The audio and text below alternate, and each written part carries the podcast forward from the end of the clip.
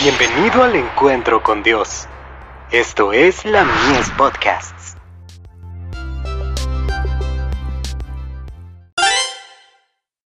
Hijos e hijas de Dios. En comunión con Dios. Despedida la multitud, subió al monte a orar aparte, y cuando llegó la noche, estaba allí solo. Mateo 14, verso 23. La fortaleza de Cristo residía en la oración. Cristo se retiraba a los huertos y a las montañas, dejando completamente atrás el mundo y todo lo demás.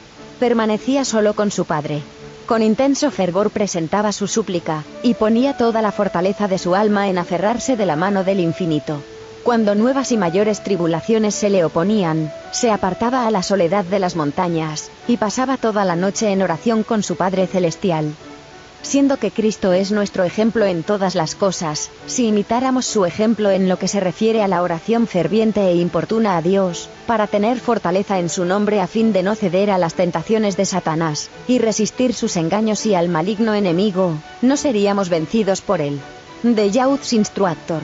1 de abril de 1873. En medio de los peligros de los últimos días, la única seguridad para los jóvenes reside en una vigilancia siempre creciente y en la oración.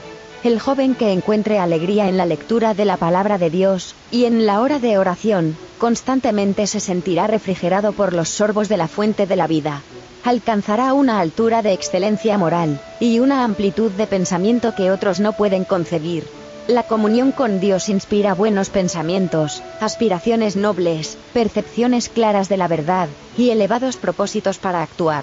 Los que de este modo se relacionen con Dios, serán reconocidos por Él como hijos e hijas. Constantemente están alcanzando sitiales más y más elevados, obteniendo visiones más claras de Dios y la eternidad, hasta que el Señor los transforma en canales de luz y sabiduría para el mundo. La fortaleza adquirida en la oración a Dios nos preparará para nuestros deberes diarios. De Youth Instructor. 18 de agosto de 1898.